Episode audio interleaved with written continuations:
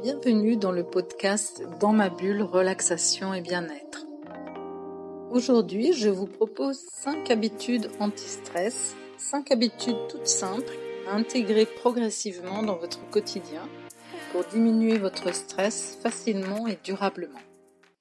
Une façon simple de lutter contre le stress, c'est d'adopter des habitudes anti-stress.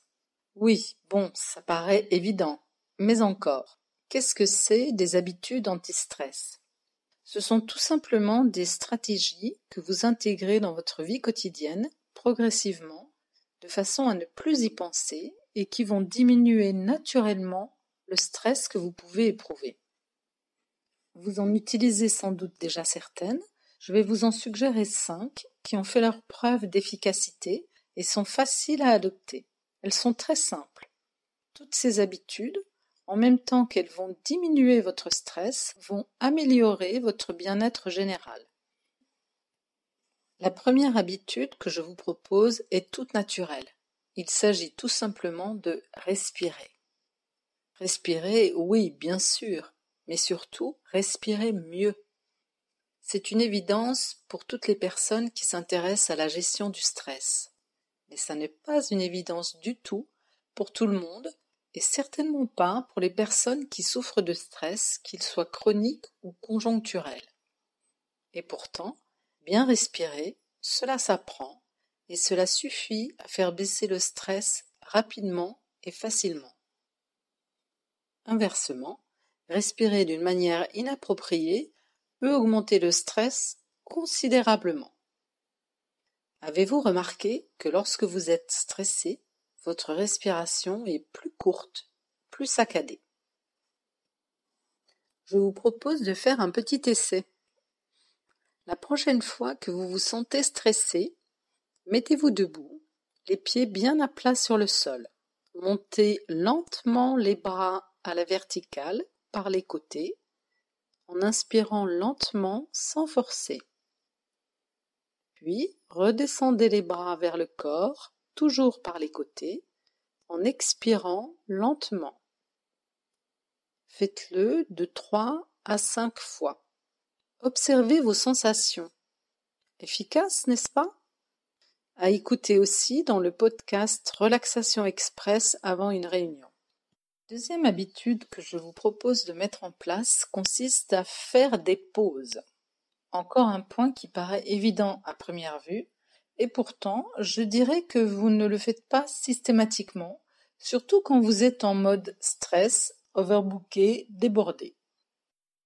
Vous seriez alors plutôt du style à sauter le déjeuner ou à manger sur le pouce devant votre ordinateur, n'est-ce pas?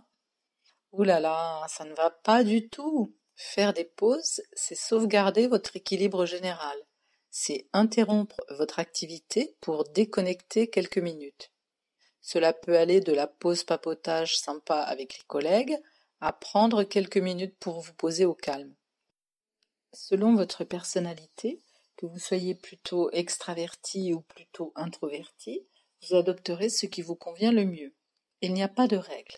L'essentiel, c'est d'arrêter votre activité et de vous débrancher, si je peux dire, quelques minutes. De 5 à 15 minutes, un petit temps mort le matin et l'après-midi. Les pauses, c'est la hantise des managers à l'ancienne qui font la chasse aux minutes perdues, alors que les pauses sont une garantie de meilleure productivité. Quand on s'est arrêté quelques instants, on repart en meilleure forme, plus détendu, l'esprit plus clair. Je vous propose de faire une petite expérience. Vous allez séparer vos plages de travail, le matin et l'après-midi, en deux. Vous instituez une pause au milieu par exemple à 10h30 et à 15h30. Vous mettez un rappel sur votre téléphone une minute avant et vous vous forcez à vous lever, à quitter votre bureau pour faire une pause d'au moins 5 minutes. Faites quelque chose de très différent et observez vos sensations. Augmentez progressivement la durée jusqu'à faire des pauses d'au moins 10 minutes. Alors, que constatez-vous? Un beau regain d'énergie, n'est-ce pas? La troisième habitude que je vous invite à introduire dans votre vie, c'est le câlin. Oui, oui, vous avez bien entendu. En troisième position, j'ajoute e câliner et se câliner. Pourquoi? Mais parce que c'est le meilleur anti-stress qui soit. Vous avez quand même bien remarqué que lorsque vous faites un câlin ou que vous êtes câliné, ce qui est très agréable aussi, vous vous détendez instantanément. Votre cerveau est à la fête et libère les hormones du bonheur, ocytocine, mais aussi endorphine et dopamine. C'est un festival de sensations de bien-être, amour, plaisir, sécurité, réconfort.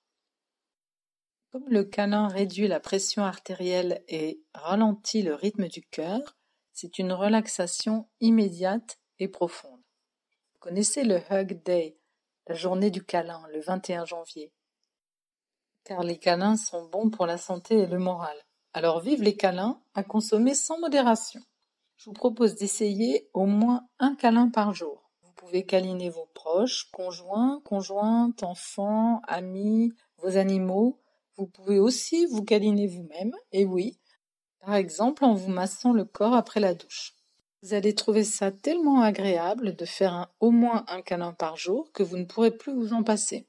En tout cas, c'est tout ce que je vous souhaite.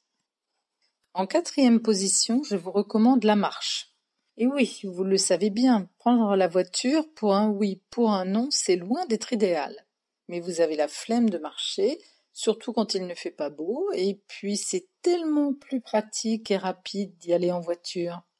Oui, oui, c'est sûr, c'est vrai, mais à votre avis, est-ce que ces habitudes vous rendent service? Est-ce qu'elles favorisent votre bien-être? Vous connaissez la réponse. Oui, Marcher, c'est un excellent anti-stress, en plus d'être un conseil d'hygiène de vie basique. L'idéal, ce serait de pouvoir marcher un minimum de 15 à 20 minutes par jour, tous les jours. Mais ce n'est pas toujours facile, surtout si ça ne fait pas partie de votre routine quotidienne, si vous utilisez beaucoup la voiture, si vous manquez de temps, etc. Réfléchissez-y, il y a probablement des trajets que vous pouvez faire à pied facilement propose d'essayer d'introduire un peu de marche dans votre vie. Vous pouvez commencer par des petites marches, par exemple chercher le pain, accompagner les enfants à l'école ou à leurs activités, faire une promenade sans but particulier. Vous pouvez aussi allonger votre temps de marche habituel, par exemple en descendant une station de métro ou de bus avant la station habituelle. Essayez et vous verrez si cela vous convient. Vous pourriez être agréablement surprise l'effet anti-stress de la marche. Enfin, voici la dernière habitude que je vous conseille. Il s'agit de prendre les escaliers. Ah là là, je vous vois grimacer et soupirer. Oui, c'est sûr, je vous comprends. Prendre les escaliers, ce n'est pas une partie de plaisir. Mais prendre l'ascenseur systématiquement, ça n'apporte rien de bon. Bien sûr, je ne vous dis pas de monter dix étages à pied si vous n'en avez pas l'habitude. D'ailleurs, vous ne le pourriez pas. Au bout de deux, trois étages, vous seriez essoufflé. Je parle en connaissance de cause. C'est tout un entraînement, la montée d'escalier. Mais une fois passés les premiers jours d'acclimatation, vous allez retrouver des sensations physiques oubliées, de légèreté, d'entrain, et vous vous surprendrez peut-être à sautiller, à monter les escaliers deux par deux, quasiment comme un retour en enfance.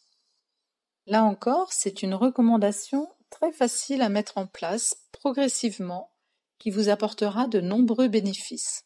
Cela vous demandera juste de vous bouger un peu, de faire quelques efforts, surtout au début, car ensuite vous y prendrez goût certainement, vous sentirez mieux, votre souffle sera plus léger.